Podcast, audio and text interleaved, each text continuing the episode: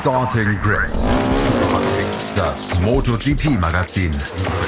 Mit Andreas Thies. In Zusammenarbeit mit motorsporttotal.com auf meinsportpodcast.de. Die MotoGP-Saison geht in ihre Zielgerade. Gerade mal drei Rennen sind es noch, die die Fahrer vom Saisonende trennen. Und um die WM-Krone wird es jetzt richtig, richtig spannend. Aber haben sich das nicht alle so gewünscht? Natürlich haben sich das alle so gewünscht. Herzlich willkommen zu einer neuen Ausgabe von Starting Grid, dem MotoGP, dem MotoGP-Magazin hier auf meinsportpodcast.de. Mein Name ist Andreas Thies und wie immer mache ich das mit Experten und Expertinnen. Heute von motorsporttotal.com Gerald Dierenbeck. Hallo Gerald.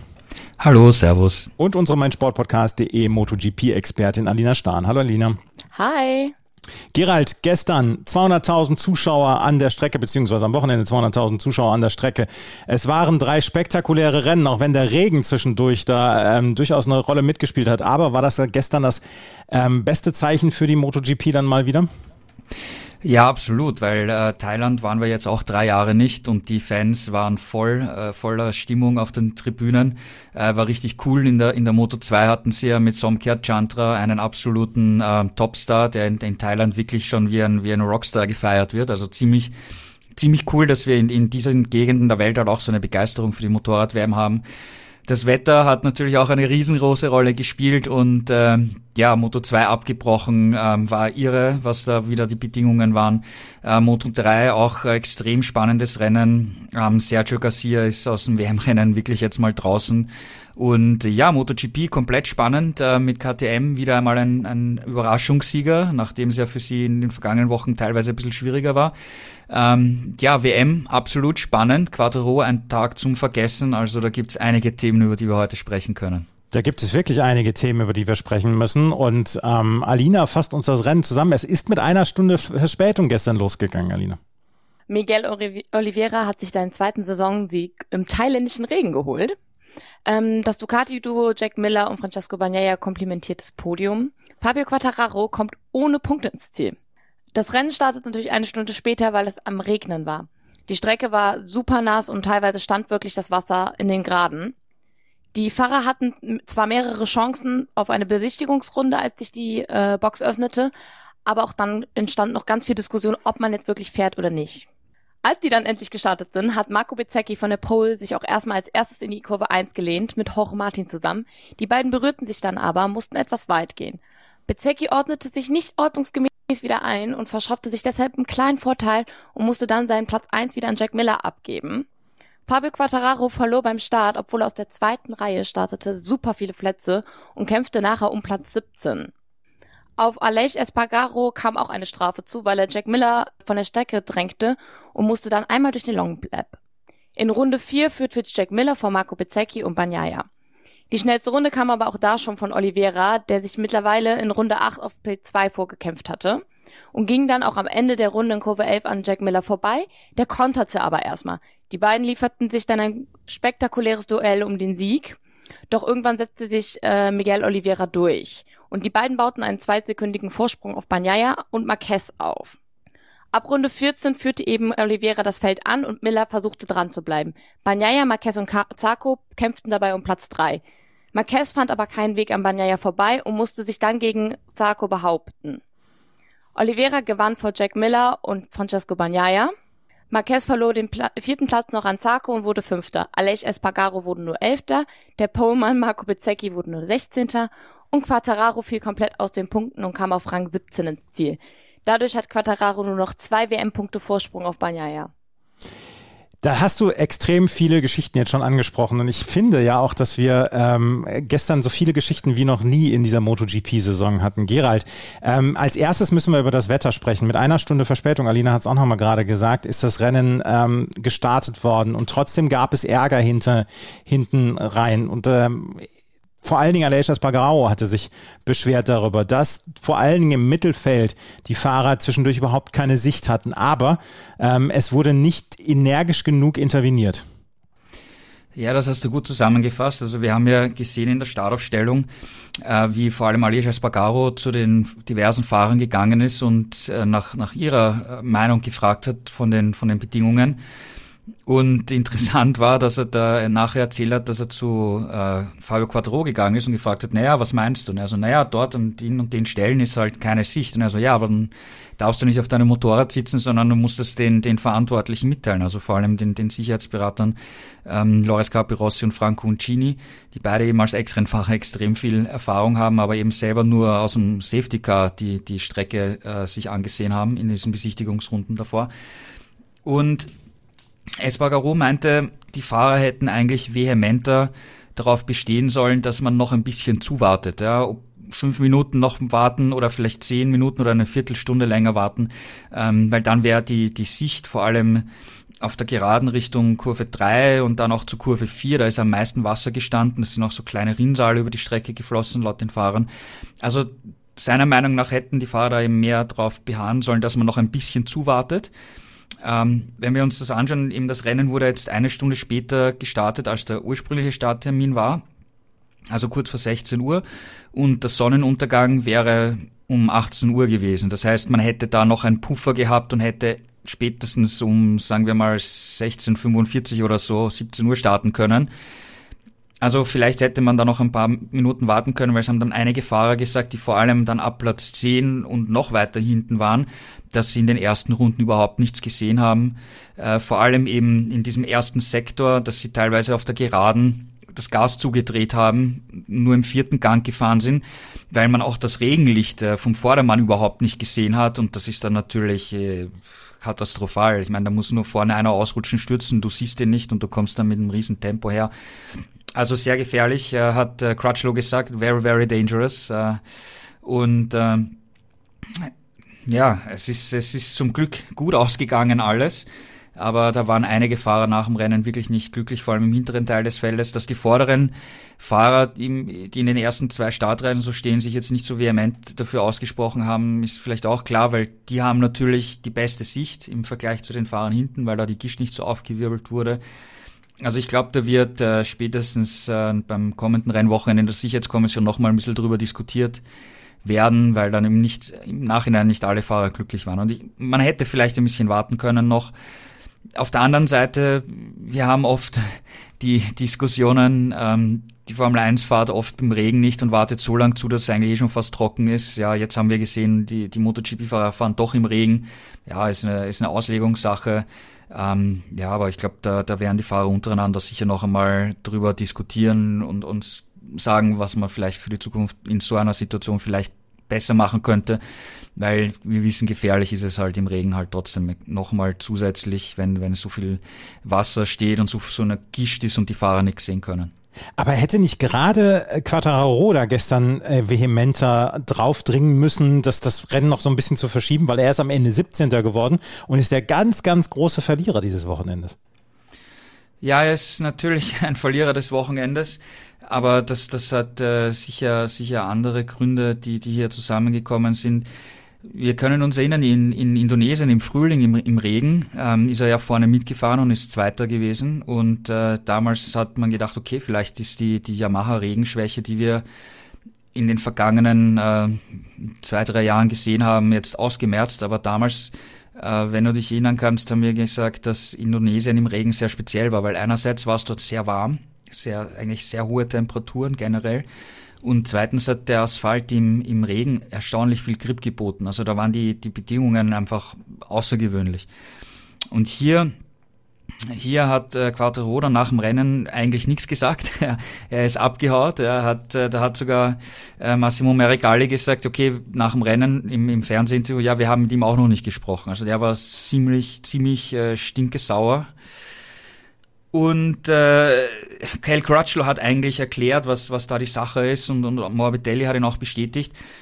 Die haben äh, extrem hohen Reifendruck im, im Vorderrad gehabt. Ja. Ähm, Crutchlow sagte, das hatte er eigentlich ab der Aufwärmrunde und äh, das Motorrad war einfach unfahrbar, du konntest nicht äh, bremsen, du konntest nicht einlenken, das Motorrad hat untersteuert. Um, um das zu kompensieren, hat er halt extrem äh, mit dem Hinterreifen arbeiten müssen, mit dem Gas arbeiten müssen, um das Motorrad um die Kurve zu kriegen.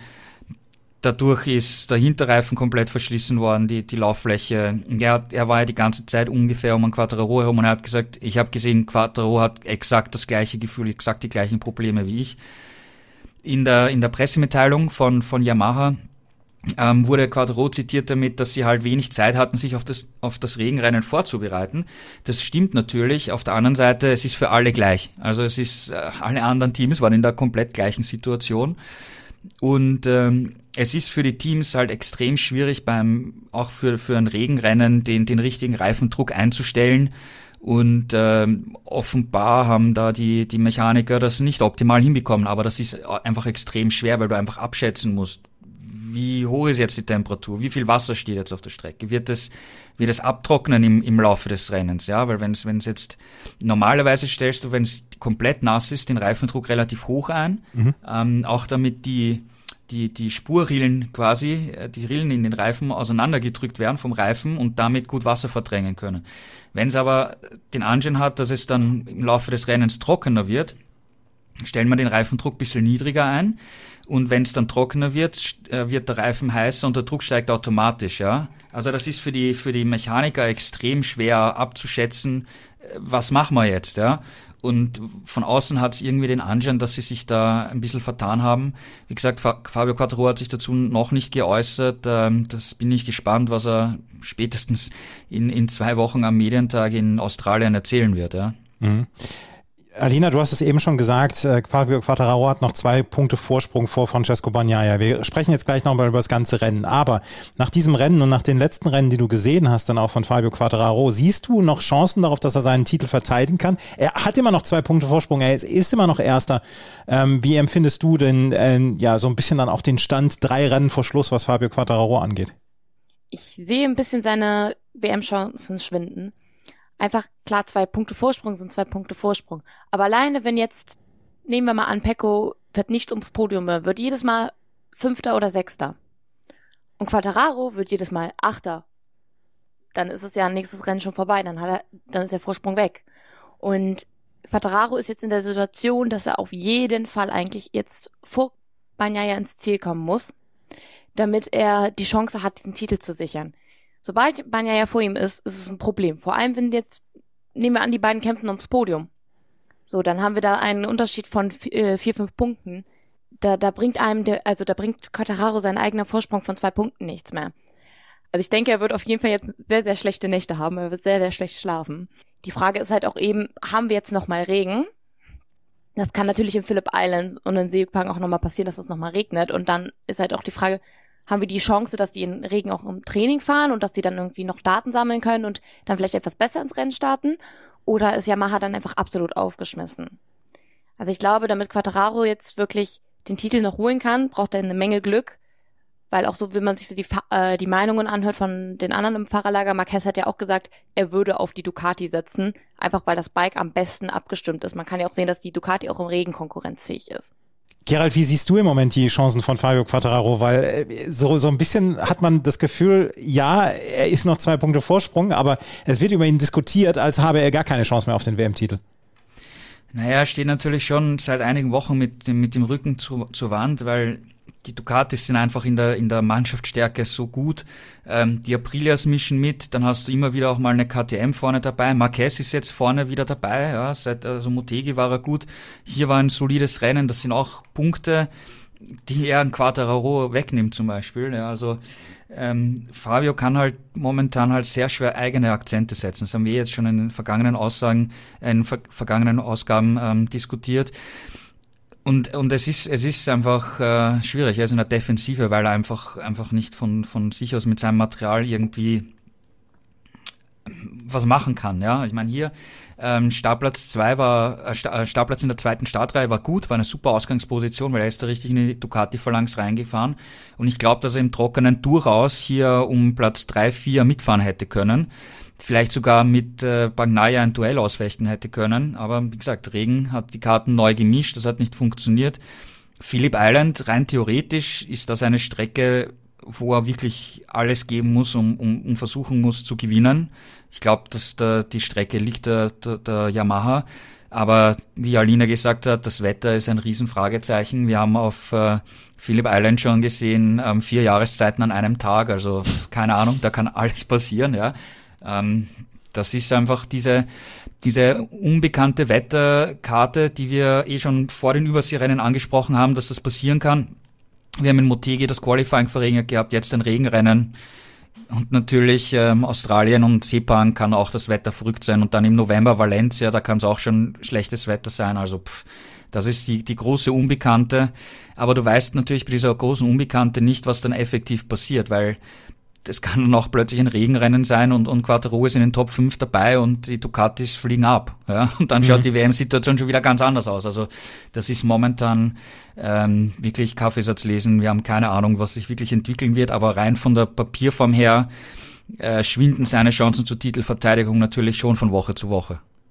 Fabio Quattararo auf Platz 17 am Ende und der große Geschlagene und dann auch der, ja, der Hauptakteur zahlreicher Rubriken beim motorsporttotal.com, unter anderem, wer letzte Nacht am schlechtesten geschlafen hat. Die Kolumne ist von Gerald dann auch geschrieben worden. Also Fabio Quattararo gehörte zu den großen Geschlagenen gestern an diesem Rennen in Buriram. Wenn wir uns gleich wieder hören, dann werden wir über aber den großen Gewinner sprechen. Und vielleicht, naja, ist er der beste Regenfahrer, den wir im Moment dort haben in der MotoGP. Das alles gleich hier bei Starting Grid, dem MotoGP-Magazin. Schatz, ich bin neu verliebt. Was? Da drüben. Das ist er. Aber das ist ein Auto. Ja, eben. Mit ihm habe ich alles richtig gemacht. Wunschauto einfach kaufen, verkaufen oder leasen. Bei Autoscout24. Alles richtig gemacht. Wir haben schon eine ganze Menge über Regen gesprochen, wir haben eine ganze Menge über Setups gesprochen etc. und über den großen Verlierer Fabio Quartararo. Aber Gerald, wir müssen über den großen Gewinner sprechen und das ist Miguel Oliveira.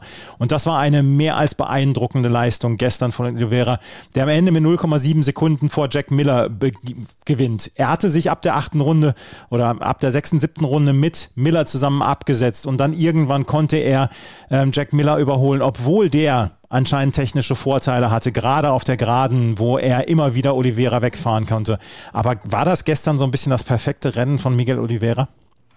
Ja, absolut. Äh, großartiges Rennen von, von Miguel Oliveira. Wir erinnern uns zurück im, im Frühling in Indonesien, wo es geregnet hat, hat er sich auch am Anfang des Rennens mit Miller duelliert und ist dann weggezogen und hat äh, das Rennen gewonnen. Jetzt das zweite Regenrennen der Saison wieder wieder ein Sieg, ein, ein souveräner Sieg, auch wenn, wenn Miller jetzt diesmal ziemlich knapp am Ende noch dran war, aber Oliveira, ich habe da jetzt nicht wirklich irgendwelche groben Fehler von ihm gesehen. Also der ist wirklich ein, ein, ein super kontrolliertes Rennen gefahren. Und äh, du hast du hast das in die in den Raum geworfen. Ist er momentan der beste Regenfahrer? Ich glaube schon, dass es da auch andere Leute gibt, die im, im Regen sehr cool sind. Also ein, ein Miller auf jeden Fall zählt da auf jeden Fall dazu. Aber auch ein Brad Binder, der ist da im Mittelfeld Scharmützel halt hängen geblieben in diesem Jahr in diesem Rennen. Aber wenn wir uns Miguel Oliveira ansehen, er ist ein, ein sehr äh, sensibler, sehr nachdenklicher und sehr feinfühliger Typ als, als Mensch, als Charakter. Und ähm, das ist es aber auch, das ist aber auch auf der Rennstrecke. Und äh, ich kann mich erinnern, nach dem Indonesien-Sieg hat, ähm, hat der Motorsportchef Pete Beira gesagt, dass der Miguel so ein extrem feinfühliger Fahrer ist. Und äh, Sie als KTM unter normalen Umständen, unter normalen trockenen Umständen müssen halt wirklich schauen, dass sie für ihn das Motorrad absolut auf den Punkt perfekt hinbekommen, weil dann dann fährt er in seiner eigenen Liga. Und das mhm. haben wir immer wieder mal gesehen im Trockenen, aber insgesamt halt leider auch äh, zu wenig, was sicher auch äh, KTM ist momentan nicht das beste Motorrad.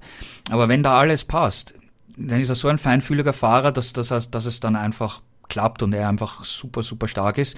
Und im Regen ist das natürlich eine extreme Stärke, wenn du so ein extrem feinfühliger Fahrer bist und ähm, also das, was, was Oliveira manchmal im, im Trockenen, wenn das Motorrad nicht ganz passt, eine Schwäche ist, ist hier im Regen eine Stärke. Und ich glaube, das ist äh, der Grund dafür, was ihn im Regen einfach auszeichnet und warum er in Indonesien und jetzt hier in Thailand im Regen gewonnen hat. Gestern habe ich auf Servus TV das Rennen verfolgt und dort hat Stefan Bradl als Experte war, war mit dabei und er sagte dann, er schwärmte dann zwischendurch von dieser gefühlvollen Fahrt von Miguel Oliveira und er sagte das jetzt, guckt euch das bei Jack Miller an, wie er in die Kurven geht und guckt euch das bei Miguel Oliveira an, wie er in die Kurven geht. Ja, Jack Miller ist auf der Geraden der bessere Fahrer, beziehungsweise hat dann auch die bessere Maschine, aber in den Kurven macht Miguel Oliveira niemand etwas vor, hatte er gestern gesagt. Also Stefan Bradl war voll des Lobes über Oliveira und er, er unterstützte das, was du eben gesagt gesagt hast, dann auch dieses gefühlvolle Fahren. Das ist ja im Regen dann vielleicht dann auch eher das Nützliche. Ja, das stimmt. Ähm, man darf jetzt nicht sagen, dass Miller hier schlecht gefahren ist, weil nee. er war immer noch, immer noch, es war immer noch ein super Rennen von ihm im, im Nassen. Ähm, Miller ist da sicher ein bisschen der aggressivere Fahrer, wenn du, wenn du beide vergleichst. Und wenn wir uns Miller generell ansehen, er ist ja oft jemand, wenn wenn es nass ist und die Strecke trocknet, ist er meistens einer der ersten, die Slicks, der Slicks nimmt oder umgekehrt auch, ja, einer der ersten, der, der Regenreifen nimmt. Und das hat, das hat den Hintergrund, dass er einfach jemand ist, der dann rausfährt und sofort die Aggressivität äh, hat, um die Reifen und die Bremsen sofort auf Temperatur zu bringen. Ja.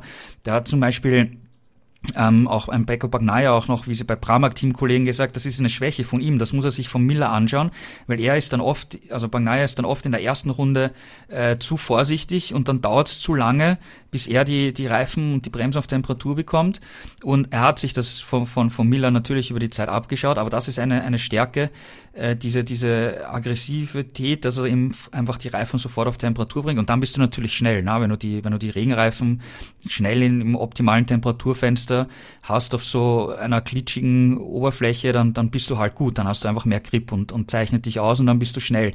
Und ähm, ich glaube, da hat der Stefan das gut äh, beschrieben und man hat es auch gut sehen können, den, den Unterschied zwischen diesen beiden ähm, Charakteren. Aber im Endeffekt waren beide schnell. Ja, Oliveira war halt das Dicken bisschen halt noch besser und hat sich den Sieg geholt. Miguel Oliveira jetzt auf Platz 8 in der Gesamtwertung, 131 Punkte. Ähm, Gerald, erwartest du da von KTM dann noch einen Sprung, dass er nächstes Jahr ja vielleicht dann auch um vordere Positionen dann noch weiter mitfahren kann, gerade im Gesamtstand? Oder ist das äh, dann eher etwas, was wir erwarten müssen, dass er auf zwei, drei Strecken wirklich gut ist, dass er in bestimmten Situationen dann auch gut ist, wie dem Regen, aber dass er vielleicht noch kein WM-Fahrer ist, was dann auch auf die Maschine zurückzuführen ist? Ja, du hast vergessen, dass er nächstes Jahr für RNF Aprilia fährt und Jack Miller seinen Platz äh, bei KTM Entschuldigung, nimmt. ja. Und deswegen fand ich es ja auch so cool, dass genau die zwei Fahrer, wo eben die Zukunft von beiden für nächstes Jahr sehr stark zusammenhängt, die ganzen Diskussionen, die wir im Sommer hatten, wenn du dich zurückerinnerst, ähm, dass die da miteinander um einen Sieg gekämpft haben und im Park Fermé sich umarmt haben, geherzt haben, gemeinsam gefeiert haben. Also, also zwischen denen ist alles, alles cool, da gibt's kein keine, keine böse, böse Stimmung oder so. Und ich bin natürlich sehr gespannt, wie sich Oliveira mit der, mit der Aprilia im nächsten Jahr schlagen wird. Also das wird, das wird sehr, sehr, sehr spannend und interessant werden zu sehen. Auf der anderen Seite, ich denke mir nach wie vor, ich meine, KTM wollte ja Oliveira immer halten und wollte ihm den, den Platz im Gasgas Tech 3 Team geben. Das hat er abgelehnt, weil er eben sich gekränkt gefühlt hat, dass er den Platz im Werksteam räumen muss für Miller und hat die Flucht nach vorne angetreten ich glaube, dass KTM ihn trotzdem gerne weiterhaben möchte. Und ich meine, sag niemals nie. Ja, ein Paul Espargaro kehrt nach zwei schwierigen Jahren von bei Honda jetzt wieder nächstes Jahr zurück in die KTM-Familie. Wer weiß, was, was in Zukunft passiert. Vielleicht kehrt Oliveira auch irgendwann mal wieder zu KTM zurück, weil insgesamt finde ich schon, dass die, die Kombination einfach passt. Weil wenn, wenn, was wir vorher gesagt haben, wenn KTM hier äh, beim Motorrad den nächsten Schritt macht im Trockenen, vor allem auch im Qualifying und für Oliveira das wirklich optimalste Paket hinstellt, dann ist das ein Fahrer, der Rennen gewinnen kann, regelmäßig, ja, und regelmäßig in der Spitze dabei sein kann. Das Talent dazu hat er einfach. Mhm. Miguel Oliveira auf Platz 1, am Ende Brad Binder auf Platz 10 und äh, Ralf Fernandes konnte auf Platz 15 noch einen Punkt entführen. Äh, Remy Gardner ist nicht ins Ziel gekommen. Alina, wie würdest du insgesamt das äh, Wochenende von KTM bewerten? Also ich würde auf jeden Fall sagen, KTM hat sich sehr über den Regen bestimmt gefreut. Weil ähm, an sich war das Wochenende jetzt nicht so stark von ihnen im Trockenen. Also das hat man jetzt auch im Qualifying gesehen. Oliveira ist Elfter geworden, Binder ist Zwölfter geworden. Da haben wir ja auch schon bessere Qualifyings gesehen, wobei wir ja wissen, dass Binder jetzt nicht gerade der stärkste äh, im Qualifying ist, sondern dann eher im Rennen alles rausholt. Aber eben, die haben jetzt im Regen das Beste draus gemacht. Und es war schon echt stark da, äh, dafür gewesen, auch wenn du überlegst mal, Raul Fernandes mit dem 15. Platz, der hat einen, äh, der hat einen Fabio Quattraro hinter sich gelassen. Der hat einen Marco Bezzecchi, der auf Pole stand, hinter sich gelassen. Das sind schon gute Ergebnisse und die KTM kann halt dann eben ihre Vorteile auch im Regen besonders gut ausspielen.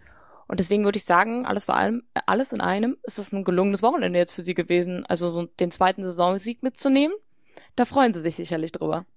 Miguel Oliveira, wie gesagt, gewinnt dieses Rennen. Aber dann müssen wir jetzt dann über Ducati sprechen und müssen wir über Jack Miller sprechen, der auch wie beim letzten Rennen schon wirklich wieder eine famose Leistung gebracht hat und über Francesco Bagnaia, der aufs Treppchen am Ende gekommen ist und nur noch zwei Punkte hinter ähm, Fabio Quattararo steht. Gerald, gestern war von Stallorder nichts zu spüren, oder? Jack Miller auf Platz zwei. Er hätte auch Francesco Bagnaia noch den zweiten Platz überlassen können. Ja, aber im Endeffekt äh, hatte Miller doch mehr die Chance, vielleicht Oliveira in der Schlussphase doch nochmal abzufangen, weil er hat ja nochmal abreißen lassen, wo er über eine Sekunde weg war und ist dann aber wieder zugefahren.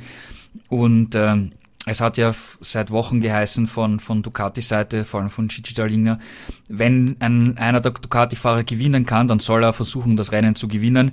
Wenn es dann aber um die Plätze, weiß nicht, drei, vier, fünf, sechs geht, dann könnte man ja durchaus äh, dem Pecco einen Platz schenken, weil das ist dann jetzt nicht, ob, ob, ob jetzt, ob jetzt ein, ein Bezeki Fünfter oder Sechster wird, ist wurscht, ja, unter Anführungszeichen gesagt, ja, wenn, wenn Bagnaia dafür dann ein, zwei Punkte mehr bekommt. Also zwischen den beiden gab es da ähm, keine, keine Stallorder. Trotzdem haben sie sich vor dem Rennen abgesprochen, weil wir können uns erinnern, am vergangenen Wochenende nach dem Qualifying in, in Motegi, wo es geregnet hat, da war Bagnaia zwei Sekunden weg, vollkommen verloren, hat gesagt, er versteht das überhaupt nicht, dass er hier kein, kein Gefühl hat. Sie haben dann äh, sicher ein paar Veränderungen vorgenommen ähm, und äh, Bagnaia hat gesagt, äh, Miller hat ihm Mut zugesprochen vor dem Rennen und ich glaube, das war auch eine äh, ganz coole Taktik, dass, dass Miller quasi das Tempo vorgibt und die Linien vorgibt und Bagnai eben versucht einfach nachzufahren. Ja, also ähm, das war schon dann auch gutes gutes Teamwork, würde ich mal sagen von außen. Und wenn du dir auf der anderen Seite anschaust, der Sarko, der ist in der Schlussphase extrem stark aufgekommen, hat dann aber und war dann hinter Bagnai und man hatte eigentlich den Eindruck, der könnte schneller fahren. Und er hat ihn aber nicht überholt, sondern eigentlich nach hinten äh, gegen Marquez abgeschirmt. Und Sarko hat nach dem Rennen gesagt, ja, ähm, da gab es eine Absprache und er hat äh, Bagnaia absichtlich nicht angegriffen. Also diesbezüglich gab es natürlich dann schon eine, eine, eine Teamorder. Aber wenn du es dir insgesamt betrachtest, eben mit Miller, der Bagnaia Mut zuspricht und, und ihm da versucht zu unterstützen, Bagnaia am Podest, äh, Sarko noch... Äh, vor Quattro, ja, ein Bastianini vor Quattro, wenn wir jetzt rein theoretisch sagen, ein Quattro ist wieder auf Platz 8, 9 oder so, also da hat Ducati wieder eine Mannschaftsstärke im Spitzenfeld gehabt, die sie, die sie einfach auszeichnet und die Karte spielen sie halt jetzt, jetzt voll brutal aus. Ja, und das sollen sie auch. Und äh, am Ende war es dann ja wirklich auch eine beeindruckende Leistung, die die Ducati hier gebracht hat. Jack Miller auf Platz zwei, Francesco Bagnaia auf Platz drei, Johann Saku auf Platz vier, der meiner Meinung nach ein wirklich erstaunlich starkes Rennen gemacht hat. So ab drei Viertel des Rennens hat er eine schnelle Runde nach der anderen gefahren. Äh, Enea Bastianini auf Platz sechs und äh, Jorge Martina auf Platz neun. Der einzige, der abgefallen ist, das war am Ende Marco Besecchi. Lass uns, bevor wir über Jack Miller und Francesco Bagnaia noch ein bisschen weiter sprechen, lass uns gerade noch über Marco Besecchi sprechen. Der ist von der Pole gestartet, hatte dann eine ähm, Drop-One-Position-Strafe bekommen, weil er in der ersten Runde durchgezogen hat, äh, obwohl er weit gegangen ist, äh, bekam dann diese Drop-One-Position-Strafe und danach ging gar nichts mehr bei ihm. Was war bei Marco Besecchi das Problem? Ja, du hast es angesprochen beim Start, diese Situation äh, mit Martin, wo die ziemlich weit rausgekommen sind. Ehrlich gesagt hat mich das verwundert, dass sie ihm da diese Drop-One-Position gegeben haben, weil das war jetzt nicht absichtlich, dass er da rausgefahren ist und was, was soll er denn sonst tun? Ich meine, neben, neben der Strecke, diese, diese angemalten Flächen sind halt im Regen extrem rutschig und da ist es halt das Wichtigste, dass er da so sicher wie möglich auf die Strecke zurückkommt und weiterfährt. Also die Strafe hat mich ehrlich gesagt etwas verwundert, aber okay. Ähm, Sei es drum, witzig war ja, dass an dem, zu dem Zeitpunkt ähm, Bagnaia Zweiter war, dann hat ihn Miller überholt und damit musste äh, Bezeki Miller vorbeilassen, ja, weil der, der Fahrer direkt dahinter war, ähm, was auch ein bisschen kurios ist, aber gut. Ähm, und er meinte halt, okay, die Strafe hat ihn dann auch ein bisschen aus dem, aus dem Rhythmus gebracht. Er hat extrem schwer, sich schwer getan, ein, ein Gefühl zu finden im Nassen. Und er ist dann natürlich ein bisschen, hat dann Positionen verloren und dann ist er in dieser Gischt gewesen, ja, weil auf der einen Seite nach, nach der ersten Runde, er war vorne, hatte freie Sicht, freie Bahn. Das ist natürlich auf der einen Seite schwierig, weil du kommst bei einer Kurve an und bist immer der Erste, der dort ankommt und wenn da auf einmal Wasser steht, bist du der Erste, der wegfliegt. Ja, also es ist auch eine, eine kritische Position im Feld, aber du hast natürlich die besten Sichtverhältnisse und dann ist er halt da ins Mittelfeld zurückgefallen. Schlechte Sicht, er hat kein Gefühl gehabt für, für sein Motorrad. Da ist es einfach insgesamt rückwärts gegangen. Ein Luca Marini ist gestürzt, ein Teamkollege. Er hat auch gesagt, er hatte nicht das, das optimale Gefühl für, fürs Motorrad man darf jetzt zwei Punkte nicht vergessen. Erstens, das VR46-Team ist äh, neu dieses Jahr in der MotoGP. Die haben jetzt auch noch nicht so viel Erfahrung, wie sie in kürzester Zeit vielleicht äh, auf, auf so eine Regensituation reagieren müssen. Bezeki ist ein Rookie, das gehört zum Lernprozess dazu. Ja, ähm, ich glaube, die, die Pole Position im Trockenen, auch die erste für, für VR46 im, im Trockenen war am Samstag eine, eine tolle Geschichte, ein Meilenstein. Und im Regen, das glaube ich, gehört zum, zum Lernprozess dazu. Einerseits äh, für, für einen Rookie, auf der anderen Seite auch fürs Team. Jack Miller auf Platz 2, Francesco Bagnaia auf Platz 3, Johann Sarko auf Platz 4. Gerald, jetzt noch einmal gerade Zusammenfassung der Ducati. Das war gestern schon so ein bisschen eine kleine Demonstration der Stärke dann auch von der Ducati. Ja, Miguel Oliveira ist ein Fabelrennen gefahren etc. Aber ansonsten hat die Ducati gestern schon gezeigt, wo der Bartel den Most holt. Ja, es ist momentan das, das beste Motorrad im Feld. Ähm, Marc Marquez äh, hat es ja auch gesagt, Alina hat es vorhin angesprochen, dass er beim WM-Rennen auf, auf das Ducati-Motorrad setzen würde, weil es momentan das beste im Feld ist. Das hat er selber so gesagt. Wir kommen jetzt trotzdem nach, nach Phillip Island, eine, eine Strecke, wo Turning extrem wichtig ist, wo Ducati besser geworden ist. Auf jeden Fall, aber sie sagen, das kann noch eine sehr schwierige Strecke äh, für sie werden. Also schauen wir mal. Ja, es ist, das ist vielleicht die, die, die letzte Strecke im Kalender, die ihnen nicht so passt. Aber danach kommen wieder gute Strecken. Also in, wie gesagt, Australien, da könnten wir auch dann sitzen und sagen, ui, das war wieder ein ganz schlechtes Wochenende für Ducati. Lassen wir uns einmal überraschen. Ja, sehr gerne. Und Phillip Island, äh, von mir aus können wir da noch ein bisschen Chaos bekommen äh, auf dieser Strecke. Wie gesagt, es sind nur noch drei Rennen, zwei Punkte Abstand zwischen Francesco Bagnaia und Fabio Quattararo. Eigentlich ist alles dafür hergerichtet, ähm, ja, ein tolles Saisonfinale zu geben. Und mit diesem Zweikampf kriegen wir vielleicht noch einen Dreikampf. Das müssen wir sehen. Maverick Vinales auf der Aprilia mit dem siebten Platz, Aleix Espargaro mit dem elften Platz. Und ähm, wir müssen am Ende sagen, dass auch Aleix Espargaro vielleicht zu den Geschlagenen gehörte am Ende. Aber ähm, Alina, war das vielleicht sogar ein Schritt in die richtige Richtung für die Aprilia? War das ein zufriedenstellendes Wochenende? Wie bewertest du das Wochenende der Aprilia? Also ich würde sagen, mit dem Rennergebnis können die schon zufrieden sein. Die sind sehr schwer ins Wochenende gestartet, so im FP1 sind sie um 16, 17 rumgefahren und ähm, das hat sich dann über den, also über den Samstag ein bisschen gesteigert, aber nicht viel. Aleix Espargaro hat sich im Qualifying dann für Platz 13 qualifiziert und Maverick Vinales ist von der 17 losgefahren. Dementsprechend, das Wochenende war einfach etwas schleppender für Aprilia. Die haben einfach nicht so das i-Tüpfelchen gefunden, um dann doch wieder in den Top 5 zu fahren. Und dann ja natürlich der Regen, wie alle anderen Teams waren sie natürlich überhaupt nicht darauf vorbereitet oder hatten überhaupt keine Erfahrung auf der Strecke mit dem Regen. Und dafür haben sie es dann halt schon echt gut gemacht, dass sie wirklich versuchen, äh, ein bisschen mit, also auch Maverick konnte ja echt gut mitfahren.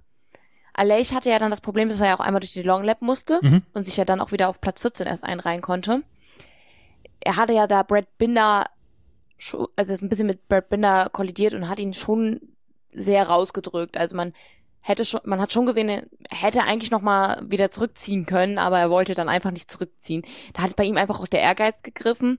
Und Aleix Espargaro hat sich ja, wie wir eben auch schon besprochen haben, sehr darüber aufgeregt, dass sie starten sollten. Ja. Und ist ja dann auch mit Marini zusammen zu Quattararo gegangen und ähm, war überhaupt nicht der Meinung, dass man starten sollte. Also man, der ist wahrscheinlich mit einem sehr schlechten Gefühl für den, äh, mit dem Regen ins Rennen gestartet.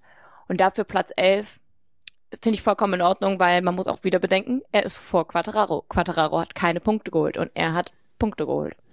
Aleix Espargaro auf Platz 11. Irresponsible Riding, so war die, ähm, ja, war die Begründung der Renndirektoren, dass er die Long Lap Penalty bekommen hat. Gerald, aus deiner Sicht äh, in Ordnung diese Strafe? Ja, es ist, äh, ich glaube, es war grenzwertig, ja, weil erstens mal, es war Regen, äh, schlechte Sichtverhältnisse. Da ist es dann auch oft äh, schwierig, den, den richtigen Bremspunkt zu treffen. Es haben beide den Bremspunkt getroffen. Alish sagt, dass er der Spread auf der Außenseite die, die Bremse gelöst hat und, und dadurch sind die dann zusammengefahren. Effektiv gesehen finde ich, dass Espargaro innen war und ihm die Kurve ohnehin gehört hätte. Also ich weiß nicht, ob, da die, ob die Strafe vielleicht nicht ein bisschen übertrieben war, aber, aber okay. Ähm, es ist so. Ähm, Nochmal zurückzukommen auf die, auf die Probleme, die Aprilia hatte im, im Training. In, in Thailand fährt man ja von Michelin eine, eine Karkasse, einen Hinterreifen, der etwas sitzresistenter ist. Das ist ein Reifen, mit dem wird nur in, in Spielberg und in, in Buriram gefahren.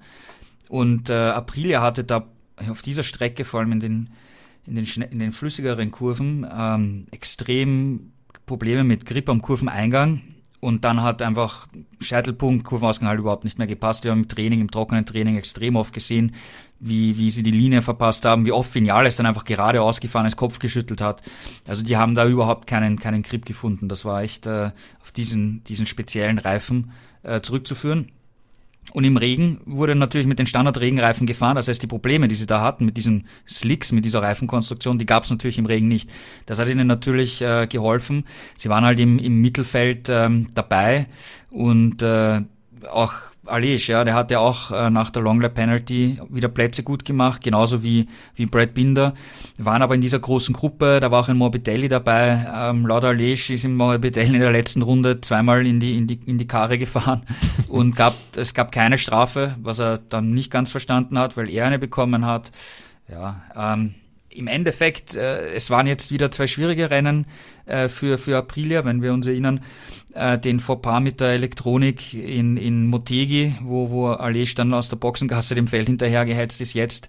Hier Regenrennen, schwieriges Wochenende im Trockenen, Strafe dazu, aber er ist trotzdem nur 20 Punkte hinter, hinter Quattro also der war eigentlich recht dann zufrieden mit dem, mit dem Gesamtbild, weil, wie gesagt, äh, jetzt kommt Phillip Island, das ist eine Strecke, wo ich Aprilia wirklich auf der Rechnung habe, dass die da um den Sieg kämpfen, vielleicht mit beiden Fahrern.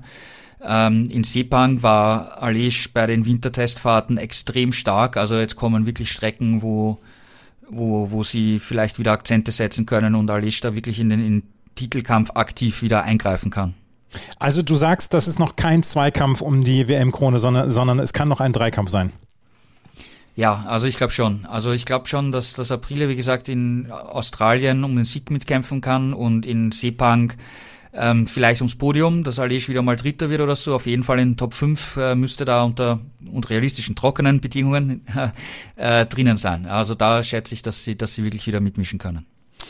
Am Ende ähm, ist Aprilia hier auf Platz 7 mit Maverick Vinales, der sich immer wohler fühlt auf der Aprilia, so scheint es. Und auf Platz 11 ist Aleix Espargaro gewesen. Und ähm, sie beide sind in die Punkte gekommen. Und wenn man sich die Gesamtwertung anschaut, Aleix Espargaro ist jetzt noch 20 Punkte hinter Fabio Quartararo, noch 18 Punkte hinter Francesco Bagnaia, der allerdings 11 Punkte zwischen sich und Aleix Espargaro an diesem Wochenende gepackt hat. Lasst uns über die Honda sprechen, weil dort hat Marc Marquez mit einem fünften Platz und Alex Marquez mit einem achten Platz durchaus für gute Ergebnisse gesorgt. Alina, wie bewertest du das Honda-Wochenende? Weil meiner Meinung nach haben die einen überraschend guten Job gemacht. Wie sieht es aus deiner Sicht aus? Auf jeden Fall. Man sieht jetzt auch, wo Marquez zurück ist, einfach wieder einen Vorspruch, äh, also einen Fortschritt bei Honda. Ähm, dass sie einfach da wieder besser reinkommen. Und ähm, Marquez hat ja auch gesagt zum Rennen, dass, dass er zwar schneller war als Banyaya, aber man muss schon echt ein ordentliches Stück schneller sein als die Ducati, weil die Ducati super spät bremst. Und er sich deswegen einfach sehr schwer getan hat, da vorbeizugehen. Und dann ja eben auch noch von Sarko geschnappt wurde und Sarko dann der dieser Puffe da war. Aber Marquez klang auch an sich jetzt nach, im Interview nachher sehr zuversichtlich. Er fühlt sich ja auch ein bisschen besser, wird immer fitter von Woche zu Woche. Und die wollen ja in Australien auch neue Teile schon bringen, die auch schon ein bisschen für die Planung für 2023 sind. Also Honda geht da jetzt auf jeden Fall mit super viel Motivation rein. Die wollen auf jeden Fall jetzt die letzten Rennen nutzen, um dann auch echt einen guten Start in die nächste Saison zu haben. Und deswegen denke ich auch, das ist ein klarer Fortschritt für Honda, auch wenn du siehst, Alex Marquez auf Platz 8. Ein super Ergebnis, der ist da echt gut gefahren. Und das ist einfach schön zu sehen, dass die Honda jetzt auch wieder zurückkommt, weil die haben ja wirklich echt eine schwere, Chance, äh, schwere Saison gehabt. Sie haben bislang tatsächlich eine schwere Saison gehabt und äh, Marc Marquez gestern vielleicht einer der am besten gelaunten Fahrer im Fahrerfeld gewesen mit seinem Platz 5. Aber Gerald Alina hat es gerade schon erwähnt, Alex Marquez ist gestern ein fantastisches Rennen noch gefahren. Ja, absolut. Also der war ja dann in, in der Anfangsphase ja gar nicht mal so weit hinter Marc zurück. Also der kommt. Ähm, auch alles, was Alina zu Honda gesagt hat, ist, ist stimme ich absolut zu.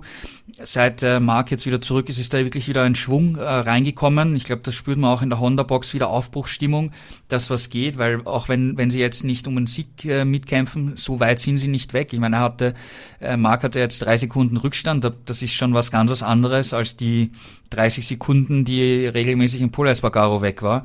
Ähm, und das ist natürlich für die Moral nicht, nicht so förderlich, ja, aber jetzt geht wieder was.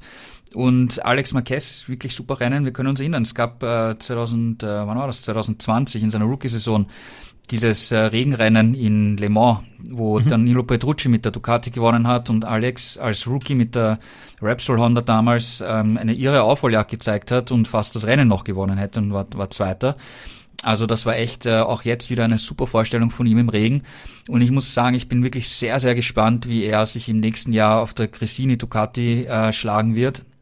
Weil Alex Marquez, der kann schon was, ja. Er ist vielleicht nicht das Megatalent wie, wie sein Bruder, aber es wird natürlich oft gesagt, ja, der ist halt der kleine Bruder, der kommt halt, der fährt halt deswegen, ja, weil er halt der kleine Bruder vom, vom Mark ist. Aber der kann was, weil wenn du nichts kannst, dann wirst du nicht Moto 3 Weltmeister, Moto 2 Weltmeister, bist schon in der MotoGP am Podium gestanden und äh, ich glaube, der Markenwechsel für ihn kommt, kommt zum absolut richtigen Zeitpunkt und er wird sicher einer der spannenden Geschichten im nächsten Jahr auf der Ducati sein, zu beobachten sein, wie er, wie er mit der Ducati zurechtkommt, weil ich kann mir durchaus vorstellen, dass der, ob er Rennen gewinnt, keine Ahnung, aber dass der wirklich im Spitzenfeld im nächsten Jahr in den Top 6 wirklich eine, eine Rolle spielen kann. Mhm. Honda auf jeden Fall am Ende mit Platz 5 und Platz 8 relativ gut bedient. Das war, glaube ich, ein richtig gutes Wochenende für die Honda. Marc Marquez auf Platz 5 du hast ihn gerade eben schon erwähnt und da müssen wir natürlich auch noch so ein bisschen die Feel-Good-Story dieses Wochenendes dann abarbeiten, Gerald, auch wenn Suzuki an sich keine Feel-Good-Story in dieser Saison insgesamt ergibt, aber Danilo Petrucci war zurück. Er fuhr auf dem Motorrad von Juan Mir gestern, ist am Ende 20. geworden, Alex Rins auf der Suzuki auf Platz 12 gewesen. Ähm, es ist okay, es, es müssen nicht die Punkte sein und trotzdem fand ich das eine ziemlich coole Geschichte, dass Danilo Petrucci gestern zurück war. Ja, so wie es da angefangen hat zu regnen, habe ich schon gesagt bei uns in der Redaktion, ja, wir sehen, dann wird der Petrucci gewinnen. Ja, aber das wäre die coolste Geschichte ever, weil wir wissen, er ist auch einer der fantastischen äh, Regenfahrer. Aber gut, realistisch ist es natürlich nicht. Er ist mit der Suzuki noch nie in seinem Leben einen Meter im Regen gefahren. Also das ist natürlich äh, nicht realistisch, dass er durchs Feld fährt. Aber wir wissen, er ist, er ist ein cooler Typ. Es war, es ist echt eine schöne Geschichte, dass er hier wieder Retour war. Wir können uns erinnern, er hätte ja, also Suzuki wollte ihn ja schon für Misano als Ersatz für, für mir haben. Aber das, da hat Petrucci abgesagt, weil da hat er noch in der Motor America äh, um, um den Meistertitel gekämpft. Hat am vergangenen Wochenende knapp verloren, ist, ist Zweiter geworden in der Meisterschaft in Amerika und hat dann zugesagt, dass er nach Saisonende äh, doch noch dieses, dieses Rennen hier mit Suzuki fahren kann er, er war eigentlich gut dabei. Also er hat sich im, im Training von Tag zu Tag, von Freitag auf Samstag deutlich gesteigert. Und dann im Regen, er hat immer gesagt, hey, ich bin froh, ich bin nicht letzter, ja. Das ist das, das Coolste, was es gibt. Und er hat natürlich auch gesagt, der Regen hat ihm einerseits natürlich geholfen, weil Thailand, das ist körperlich einer der anstrengendsten Strecken im Kalender wenn es im Trockenen gefahren wird, bei, bei Sonnenschein, heiß, hohe Luftfeuchtigkeit, ähm, sehr anstrengend einfach für die Fahrer. Und er hat gesagt, naja, er ist jetzt auch nicht mehr im, im, im vollen äh, Training, wie es in den vergangenen Jahren war, weil du in der, in der, für das Superbike, das in der Moto America fahrt, da, da brauchst du halt nicht dieses extreme Fitnesslevel wie in der, wie in der MotoGP. Und er hat gesagt, äh, der Regen hilft ihm natürlich etwas, weil da, da ist es körperlich nicht so anstrengend äh, zu fahren. Und ja, ich finde ich finde es eine coole Geschichte, dass ihm Suzuki diese Chance gegeben hat. Ähm, er hat ein paar Fahrer hinter sich gelassen, ähm, hat sich respektabel aus der Affäre gezogen und, und ich glaube, das war einfach für, für alle Seiten eine coole Geschichte, ihn da wieder dabei zu haben. Kel Crutchlow war dabei, äh, Danilo Petrucci war dabei, fast wie in alten Tagen hier. Das MotoGP-Rennen hat am Ende ähm, Miguel Oliveira gewonnen vor Jack Miller und Francesco Bagnaia. In der Gesamtwertung führt Fabio Quattararo mit zwei Punkten vor Francesco Bagnaia. Aleix Espargaro mit 199 Punkten auf Platz 3. Enea Bastianini auf Platz 4 mit 180 Punkten. Da müssen wir nicht mehr darüber reden, ob er dann noch in den WM-Kampf eingreifen kann, obwohl Philip Island kann ja auch noch für ganz viel wilden Kram dann sorgen. Wir müssen über eine Geschichte noch sprechen, die am Freitag rausgekommen ist, denn der MotoGP-Kalender ist für 2023 vorgestellt worden. Am 26. März geht die Saison in Portugal los und endet am 26. November in Spanien. Und dazwischen sind es insgesamt 21 Rennen. Gerald, zwei neue Rennen dazu. Katar nicht als Saisonauftakt. Ist ein bisschen was durcheinander gekommen hier. Ja, der Kalender sieht ein bisschen anders aus, als wir es äh, sagen wir, vor der Corona-Zeit gewohnt waren, weil da war ja in den vergangenen beiden Jahren auch etwas, etwas ziemlich äh, konfus mit Doppelrennen und so weiter. Mit 21 Rennen der längste Kalender aller Zeiten. Also das wird äh, extrem anstrengend werden für nicht nur die Fahrer, für die Teams und, und alle, die einfach äh, mit der MotoGP zu tun haben. Speziell, wenn wir uns den Herbst ansehen, haben wir extrem viele Überseerennen in kurz, kurz hintereinander. Also das wird das wird äh, wirklich äh, anstrengend werden für alle. Ähm, und ich glaube auch, wir haben ja nächstes Jahr auch die Sprintrennen am Samstag, wo auch WM-Punkte vergeben werden. Natürlich etwas weniger als fürs Hauptrennen. Und dadurch, dass wir dann so einen anstrengenden und langen Herbst haben, glaube ich, brauchen wir bis bis vor bis drei Rennen vor Schluss äh, gar nicht über WM-Chancen oder so weiter reden, weil sich da einfach so viel drehen wird können.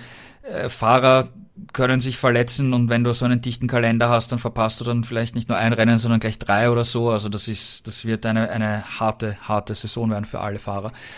Es sieht auch ein bisschen anders aus. Also erstens einmal, Katar ist äh, nicht Saisonauftakt. Mhm. Das hat den Hintergrund, dass ab nächsten Jahr auch wieder die Formel 1 dort gastieren wird.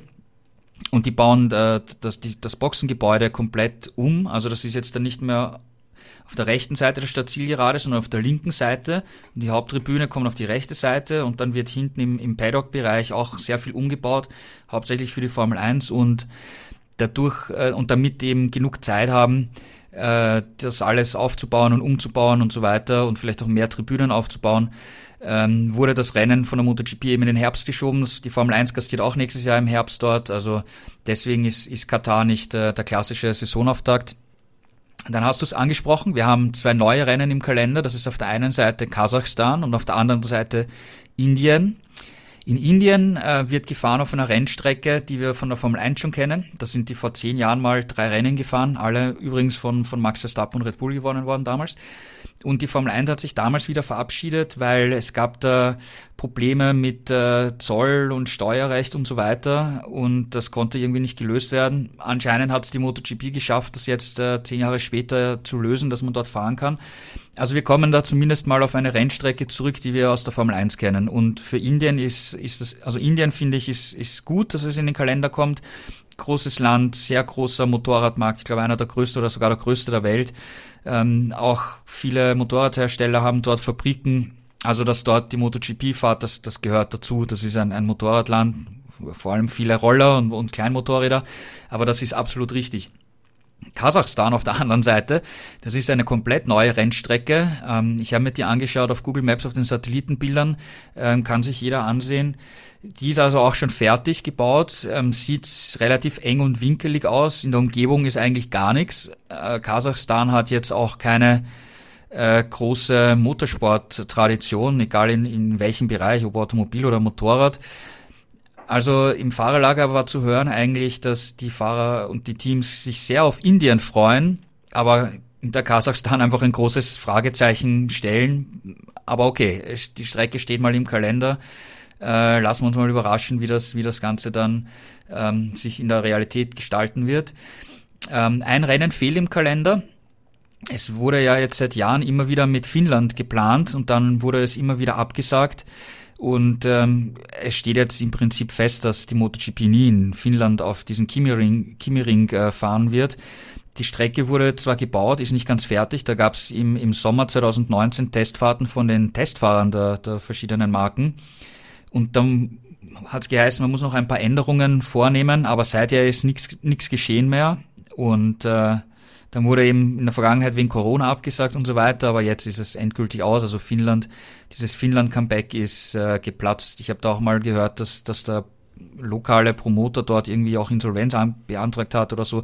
So genau weiß ich das nicht im Detail, aber das, da gab es viele Ungereimtheiten und äh, ja, die Dorner rechnet jetzt nicht nur mit Finnland, dafür haben wir eben mit Kasachstan und Indien zwei neue Rennen im Kalender. Und wie gesagt, der Herbst wird natürlich sehr, sehr intensiv, ja, mit, mit Indien, dann nachher Japan, dann nachher Indonesien, dann Australien, dann Thailand, dann Malaysia, dann Katar, bevor wir Ende, Ende der Saison nach Valencia zurückkommen. Ende November Valencia zu fahren, halte ich auch für etwas fragwürdig, weil wir haben schon oft gehabt, dass wir Anfang Mitte November dort sehr kühle Temperaturen hatten, Regen, ähm, wirklich grausliche Verhältnisse. Und das nach so einer langen Saison zum Ende als Saisonfinale ist, ist vielleicht nicht die beste Entscheidung, aber Valencia hat im, im Vertrag stehen, dass sie immer das Saisonfinale sind.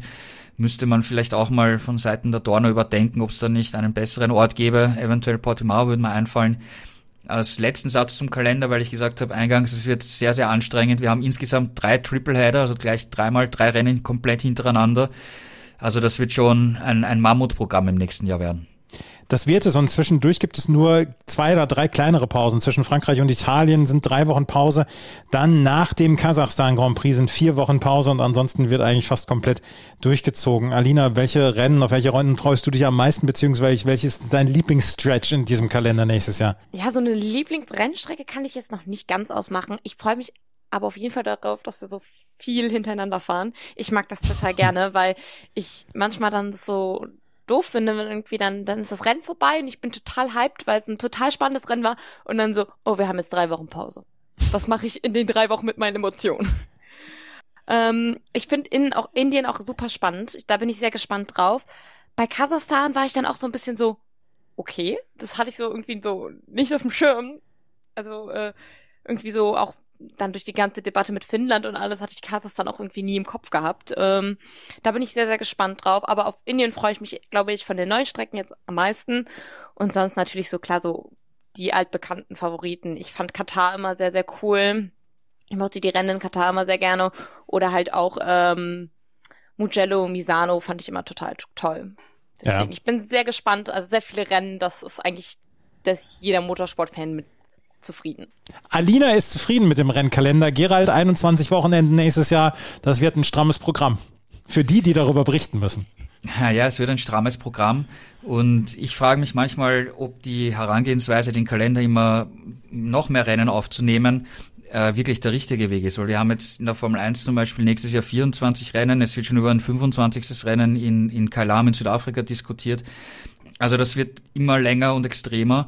Und, und ich frage mich dann manchmal, ob es nicht äh, vernünftiger wäre, auf der einen Seite ja, mehr Rennen, also mehr Länder und mehr Strecken in den Kalender aufzunehmen, aber, aber die rotieren zu lassen. Und dass wir dann einen Kalender haben mit vielleicht nur 17, 18 äh, Rennen, aber jedes Jahr andere Rennstrecken und andere Länder. Dann haben wir vielleicht einen Pool von, von 30 Ländern und 30 Rennstrecken und dann wird, sieht der Kalender in jedem Jahr anders aus, weil wir nur 18, 17, 18 Rennen fahren. Ja, weißt du, was ich meine? Vom, mhm. vom Gedanken her. Ja. Weil dann hätten wir auf der einen Seite das, was, was die Promoter wollen, nämlich einen die MotoGP oder auch die Formel 1 in viel mehr Ländern, ja, wo sie auch aus kommerziellen Gründen natürlich hinwollen. Auf der anderen Seite hätten wir äh, nicht einen so extrem aufgeblähten Kalender, sondern immer eine Abwechslung im Kalender, dass wir nicht in jedem Jahr auf den allen gleichen Strecken fahren, sondern dass da einfach Abwechslung reinkommt. Und ich fände das ehrlich gesagt als der, die spannendere Lösung, als immer den noch mehr Rennen und noch mehr Rennen äh, in den Kalender aufzunehmen. Ja, weil wenn man jetzt zum Beispiel ein Rennen mal ein Jahr pausiert auf einer Rennstrecke und dann im nächsten Jahr kommt's wieder, dann sagt man, hey cool, ich freue mich jetzt richtig drauf, weil wir sind das letzte Mal vor zwei Jahren dort gewesen. Ja, ähm, das fände ich als spannenderen Zugang ehrlich gesagt. Ja, aber das weder die Formel 1 macht noch die MotoGP macht. Es gibt natürlich, was wir noch ergänzen müssen zu dem jetzigen, also zum nächsten Kalender. Aragon fällt raus. Aber da wurde schon vor Jahren äh, beschlossen, dass die Spanienrennen rotieren. Also es könnte dann durchaus sein, dass Aragon im Jahr drauf wieder reinkommt, dafür vielleicht Barcelona wegfällt oder so, oder keine Ahnung, wie dann die Planungen sind. Ja, aber da hat man dieses Rotationsprinzip mal bei den Spanienrennen aufgegriffen. Klar, äh, da gibt's so viele, aber ich finde, man könnte dieses Rotationsprinzip sogar eben weiterdenken und den Kalender verkürzen, aber dafür einfach abwechslungsreichere Jahre zu haben. Wir werden es sehen. 21 Rennen umfasst die MotoGP-Saison in der nächsten Saison und es fängt am 26. März in Portugal an und endet am 26. November in Valencia. 21 Rennen und wir werden alle Erdteile dann mal besucht haben am 22. Oktober, dann unter anderem auch wieder Phillip Island. Wenn wir uns gleich wieder hören, dann werden wir auch über die Moto 2 und die Moto 3 noch sprechen, weil in der Moto 2 gab es dann doch etwas ein Chaosrennen und wenn dann jetzt am Ende die Moto 2 Fahrerwertung über einen halben Punkt entschieden wird, dann hat dieses Rennen dort gestern in Buriram doch noch was gebracht. Das alles gleich hier bei Starting Grid, dem MotoGP-Magazin. Schatz, ich bin neu verliebt. Was? Da drüben. Das ist er. Aber das ist ein Auto. Ja, eben. Mit ihm habe ich alles richtig gemacht. Wunschauto einfach kaufen, verkaufen oder leasen. Bei Autoscout24. Alles richtig gemacht. Augusto Fernandes führt mit eineinhalb Punkten Vorsprung vor Ayogula. Aaron Canet ist schon relativ weit davon entfernt, aber gestern hat Toni Arbolino das Rennen gewonnen. Alina, das Rennen ist abgebrochen worden. Was ist bis dahin passiert? Genau, auch in der Moto2 gab es einen Rennabbruch. Äh, der Start wurde direkt zu Beginn verzögert und die Renndistanz auf 16 Runden gekürzt. Die Fahrer bauten sich selbst und ihre Motorräder in äh, Regen um. Albert Arenas Manuel González und Lorenzo de la Porta mussten dann aber aus der Boxengasse starten, weil sie es nicht geschafft haben, ihre Bikes rechtzeitig umzurüsten. Nach dem Start lag dann erstmal Landsmann Somtya Chandra in Führung, stürzte dann aber in Runde zwei Vors mit Vorsprung. Der Regen wurde immer stärker und die Sicht der Fahrer wurde auch immer schlechter durch die ganze Gischt. Alonso Lopez führte dann vor Aaron Canet, Ayogura und Augusto Fernandes lagen derweil auf Platz 6 und 8. Philipp Salac übernahm dann in Runde 6 die Führung vor Aaron Canet. Toni Abolino war aber da schon auf dem Vormarsch und fuhr die schnellste Runde, schloss dann relativ schnell auf die Spitze auf und überholte auch Salac. Anfang von Runde 9 hob Philipp Salac dann die Hand und gab das Handzeichen, dass es nicht mehr geht im Regen. Die anderen Fahrer schlossen sich dann auch an und das Rennen wurde direkt abgebrochen. Dann wurde ganz lange diskutiert, ob man wieder anfängt. Man hat zwei, dreimal überlegt, die Boxengaste zu öffnen. War sie kurz geöffnet, dann wurde sie wieder geschlossen. Oder dann war kurz der Timer zum Öffnen. Da aber dann eben keine zwei Drittel der Renndistanz gefahren wurde, konnte keine volle Punktzahl vergeben werden. Und so wurde halbe Punktzahl vergeben. Toni Albolino gewann deshalb vor Philipp Salac und Aaron Canet. Ayogura wurde Sechster und Augusto Fernandes wurde Siebter. Marcel Schrötter holte den 15. Platz und damit einen halben Punkt. War es die richtige Entscheidung, das Rennen abzubrechen, Alina? Ja, würde ich auf jeden Fall sagen. Ähm, man hat ja dann schon so gemerkt, zwischendrin so, oh, es regnet immer stärker, es steht richtig Wasser auf den Graden und die Gischt, die da hochfuhr, wenn man dann die äh, Sicht auf die Gerade hatte, man hat die ersten zwei Fahrer gesehen, den Rest dahinter hast du eigentlich vielleicht noch ein bisschen Helm gesehen, aber es war einfach wirklich, wirklich gefährlich. Aber die Fahrer waren einfach sehr heiß da drauf. Also ich meine, Philipp Salac steht eher selten auf dem Podium. Der hat den Sieg gewittert und die wollten einfach nicht abrechnen, äh, abbrechen, weil sie dachten, das ist jetzt meine Chance. Und man hat eigentlich irgendwie nur darauf gewartet, dass jetzt ein Fahrer mal endlich die Hand hebt, weil von der Rennleitung halt nichts kam. Und als dann eben Salac als erster anfing und sagt, okay, es wird jetzt, es wird kritisch, dann haben direkt sich alle angeschlossen, haben direkt gesagt, ja. Und Toni Abolido war dann auch direkt runter vom Gas und hat wild gestikuliert und hat gesagt, das geht überhaupt nicht. Ähm, da hat dann auch die Rennleitung zum Glück auch direkt reagiert. Man hat aber auch gemerkt, die Rennleitung hat, glaube ich, auch nur auf das Signal gewartet von den Fahrern. Ja. Um da nicht ins Renngeschehen einzugreifen. Es war auf jeden Fall richtig, dass sie abgebrochen haben. Und ich denke, es war auch richtig, dass sie äh, nicht wieder gestartet sind, weil es fing ja immer wieder an zu regnen. Man hatte man zwei, drei Minuten Ruhe, man dachte, okay, jetzt, jetzt ist Ruhe, aber es stand noch so viel Wasser auf der Strecke und auch das Safety Car ist eigentlich sehr, sehr stark gerutscht und wenn das Safety Car schon stark rutscht, dann kannst du die Motortude eigentlich nicht drauf lassen. Gerald, jetzt hat, jetzt haben wir die Situation, dass Augusto Fernandes eineinhalb Punkte Vorsprung hat vor Ayogula. Bitte, bitte, bitte, bitte lass das nicht über einen halben Punkt entschieden werden, diese WM-Wertung. Naja, kann passieren. Wir haben es in der Superbike-WM vor ein paar Jahren gehabt zwischen äh, Max Biaggi und Tom Sykes. Wir haben es in der Formel 1 gehabt, das berühmte Finale zwischen Niki Lauda und Alain Prost vor, vor 30 Jahren. Ähm, kann alles passieren. Ja. Aber es ist, äh, das Gute ist, wir haben es halt extrem schwierige Bedingungen gehabt und beide sind ins Ziel gekommen und direkt hintereinander. Also da war es jetzt nicht so, dass, dass einer am Podium steht und der andere einfach durch Pech oder irgendwie äh, rausfliegt und dann Nuller, einen kompletten Nuller schreibt. Also da geht's einfach auf Augenhöhe einfach weiter. Ja, ähm, Ayugula und Augusto Fernandes sind nach wie vor Kopf an Kopf. Dahinter Aaron Canet, Celestino Vietti, die werden nichts mehr mit der WM zu tun haben. Wir können gar nicht so richtig über das Rennen was, was sagen, oder? Weil es war, es fand unter extrem schwierigen Bedingungen statt und am Ende sind, können wir alle froh sein, dass da kein Fahrer in irgendeiner Weise schlimmer gestürzt ist oder so. Ja, das stimmt, da hast du absolut recht. Ähm, was ich etwas bemerkenswert fand, war direkt vorm Start, weil es hat ja zuerst danach ausgesehen, dass, dass wir mit Slicks dieses Rennen fahren und dann hat es kurz einen Moment, ein, zwei Minuten vor, bevor die Aufwärmrunde beginnt, äh, zu regnen begonnen und die, die Rennleitung hat halt das Startprozedere abgebrochen. Und dann hat man gesehen, dass einige Teams halt nicht wirklich vorbereitet waren, ja, weil es, es war halt bewölkt, es war für den Nachmittag Regen angesagt, ja. Und dann hast du gesehen, dass einige Teams äh, Regenreifen in den Heizdecken dabei hatten und andere Teams mussten erst wieder nach hinten in die Boxen laufen, um, um die zu holen, womit natürlich Zeit vergeht, äh, um, um die Motorräder für Regen umzurüsten. Also da waren einige Teams nicht ganz äh, professionell aufgestellt, wie man das so von der Ferne beobachtet hat.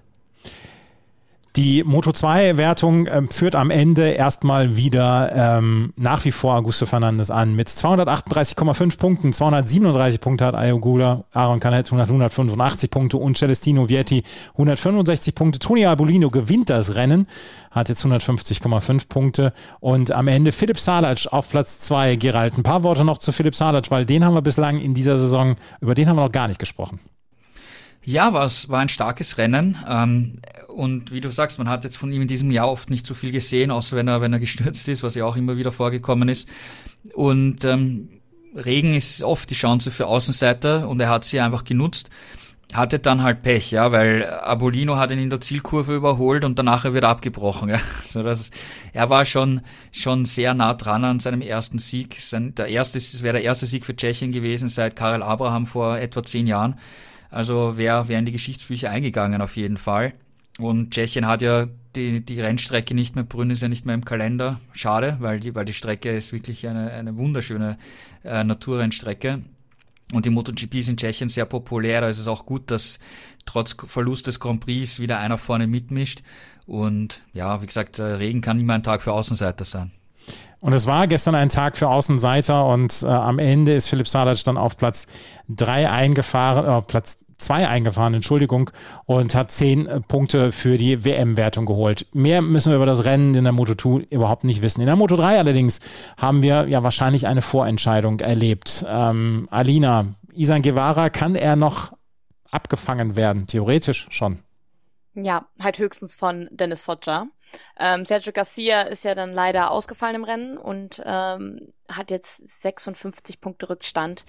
Der wird da jetzt nicht mehr sonderlich viel reißen, außer Isan Guevara stürzt die nächsten fünf Rennen, äh, drei Rennen. Äh, am Ende der ersten äh, Runde ist halt Adrian Fernandes mit einem Highsider mitten im Pulk abgeflogen und Sergio Garcia hatte einfach gar keine Chance auszuweichen und wurde dann zu Boden gerissen. Ähm, zu dem Zeitpunkt lag Guevara ja schon auf P9 und äh, Foggia führte.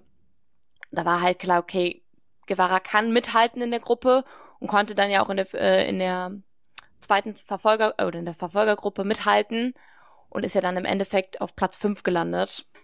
Für Garcia war das jetzt einfach äh, Pech. Das kann man ja leider nicht anders sagen. Also er konnte ja nichts dafür und das wird für Garcia war es die Vorentscheidung für die WM. Foggia hat jetzt den vierten Sieg und ist jetzt WM-Zweiter. Der könnte vielleicht noch was reißen.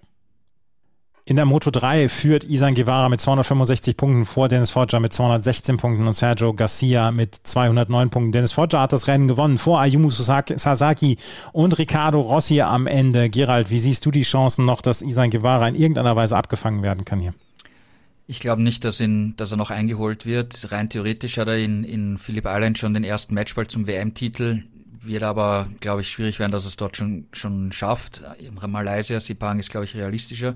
Äh, man darf aber auch nicht vergessen, dass äh, für Guevara diese Rennstrecken alle Neuland sind. Der war zum ersten Mal in Motegi, der war zum ersten Mal in, in Thailand, jetzt zum ersten Mal geht's nach Australien und zum ersten Mal nach, nach äh, Malaysia. Also sind, sind ähm, in Australien musst du halt sehr, sehr mutig sein, weil du diese schnellen Kurven hast, aber Guevara hat so viel Selbstvertrauen, wie er da in der Verfolgergruppe gekämpft hat. Ich meine, die, die Gegner, für die es um, praktisch um nichts mehr geht in der WM, die haben ihm auch nicht, äh, die haben ihm auch ordentlich eingeschenkt, ja, und richtig attackiert. Also da hätte auch was passieren können, dass er rausfliegt, aber er hat dagegen gehalten mit, mit der breiten Brust, die er hat nach den starken Leistungen der vergangenen Wochenenden und hat noch einen fünften Platz rausgeholt.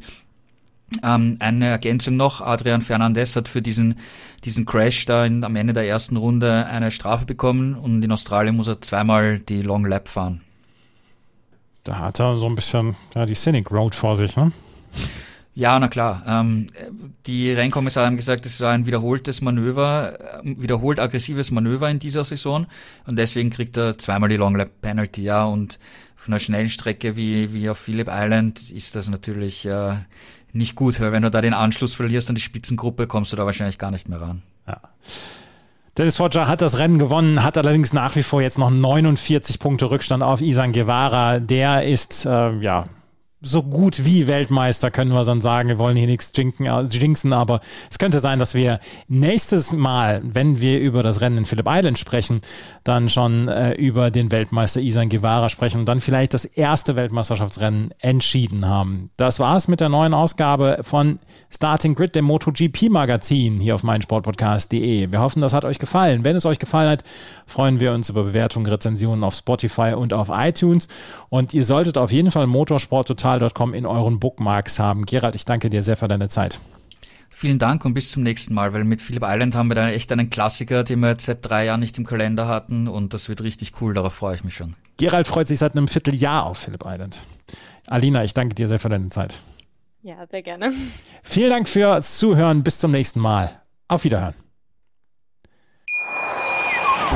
Schatz, ich bin neu verliebt. Was? Drüben. Das ist er. Aber das ist ein Auto. Ja, eben. Mit ihm habe ich alles richtig gemacht. Wunschauto einfach kaufen, verkaufen oder leasen. Bei Autoscout24. Alles richtig gemacht.